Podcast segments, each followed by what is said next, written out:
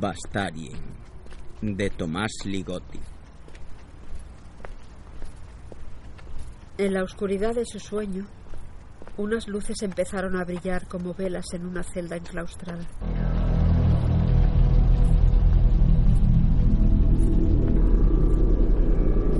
La iluminación era débil e inestable y no procedía de ninguna fuente determinada. Sin embargo, gracias a esta, descubrió muchas formas bajo las sombras.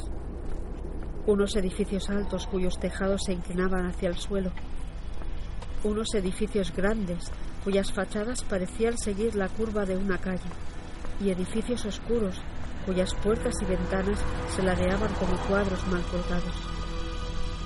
Incluso si se veía incapaz de situarse en esa escena, sabía dónde lo habían llevado una vez más sus sueños. Mientras las estructuras aladeadas se multiplicaban en su visión y llenaban la distancia perdida, él seguía teniendo una sensación de intimidad con cada una de ellas, una conciencia peculiar del espacio de sus interiores y de las calles que se enroscaban alrededor de su masa. Una vez más, sabía lo que había en lo más hondo de sus cimientos, donde una vida oscura parecía establecerse, una civilización secreta de repeticiones que crecían entre unas paredes crujientes. Sin embargo, en lo más profundo de su interior se presentaban algunas dificultades. Había escaleras que se desviaban hacia lugares inútiles, ascensores cerrados que instaban a los pasajeros a hacer paradas no deseadas, escaleras de mano delgadas que subían a un laberinto de huecos y conductos, las arterias y válvulas oscuras de un organismo petrificado y monstruoso. Y él sabía que cada rincón de ese mundo corroído tenía muchas opciones, aunque debía elegirlas a ciegas en un lugar donde no había claras consecuencias ni una jerarquía de posibilidades. Una habitación cuya decoración gastada y silenciosa irradiara una serenidad sombría podía atraer a un visitante que después descubriera determinadas figuras envueltas en mobiliarios lujosos. Figuras que no se movieran ni hablaran, sino que solo miraran fijamente, y llegar a la conclusión de que estos maniquíes cansados habían ejercido una indulgencia extraña en reposo y que había que reflexionar sobre las alternativas, quedarse o marcharse. Al eludir los encantos claustrales de esas estancias, su mirada vagaba ahora por las calles del sueño. Escudriñaba las alturas más allá de los altos tejados inclinados. Allí era como si las estrellas no fueran más que una ceriza plateada que se asomara por la boca de las grandes chimeneas, aferrada a algo oscuro y espeso que amenazaba por encima, algo que se cernía sobre todos los horizontes negros. Le pareció que algunas torres altas prácticamente rompían la negrura decaída al alargarse hacia la noche para estar lo más lejos posible del mundo de allí abajo y fue en la punta de una de las torres más altas, donde descubrió unas siluetas borrosas que se movían de forma desenfrenada en una ventana con mucha luz y que giraban y se inclinaban sobre el cristal como sombras chinescas engarzadas en una disputa de demencia. A través de las calles laberínticas, su visión se deslizaba despacio, como si fuera arrastrada por una lenta corriente.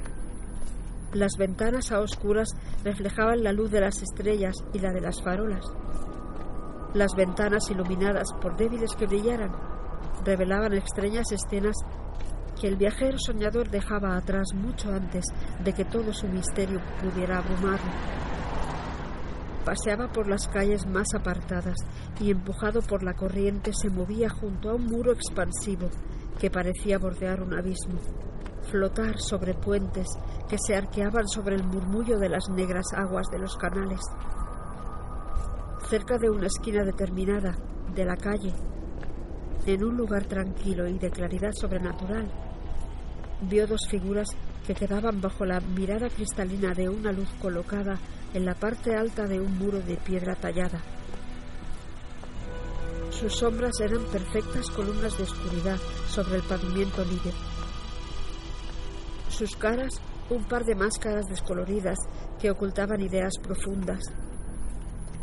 Parecían hacer su vida sin ser conscientes de la presencia del observador soñante, que solo deseaba vivir con estos espectros y conocer sus sueños. Quedarse en aquel lugar donde todo estaba paralizado en el orden de lo irreal. Parecía que nunca jamás podrían obligarlo a abandonar aquel reino de hermosas sombras.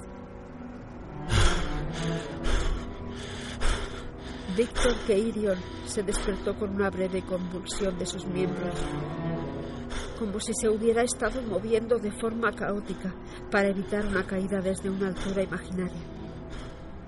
Durante un momento permaneció con los ojos cerrados, con la esperanza de conservar la euforia del sueño que se disipaba. Finalmente parpadeó una o dos veces.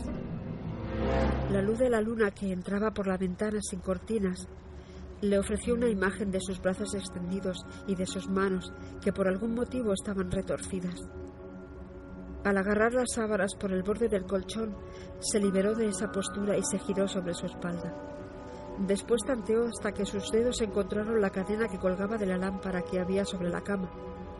Apareció ante él una habitación pequeña, sin apenas muebles.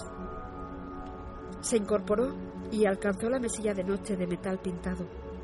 Entre el espacio de sus dedos separados vio las tapas de color gris claro de un libro y algunas de las letras en negrita estampadas sobre la cubierta. V, S, R, N. De repente retiró la mano sin tocar el libro, pues la intoxicación mágica del sueño había desaparecido y temía no ser capaz de restablecerlo. Se liberó de las gruesas mantas y se sentó en el borde del colchón, con los codos reposados entre las piernas y las manos cruzadas de forma relajada. Tenía el pelo y los ojos claros, una tez bastante grisácea que recordaba el color de ciertas nubes, o aquel característico del que ha estado mucho tiempo recluido. La única ventana de la habitación solo estaba a unos pasos de distancia, pero él trataba de no acercarse ni siquiera intentaba mirar en aquella dirección.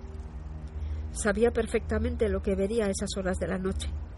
Edificios altos, edificios grandes, edificios oscuros, unas cuantas estrellas y luces desperdigadas, un movimiento letárgico en las calles de allí abajo. En muchos sentidos, la ciudad que había... ¿Te está gustando este episodio? Hazte fan desde el botón apoyar del podcast de Nivos. Elige tu aportación y podrás escuchar este y el resto de sus episodios extra. Además, ayudarás a su productor a seguir creando contenido con la misma pasión y dedicación.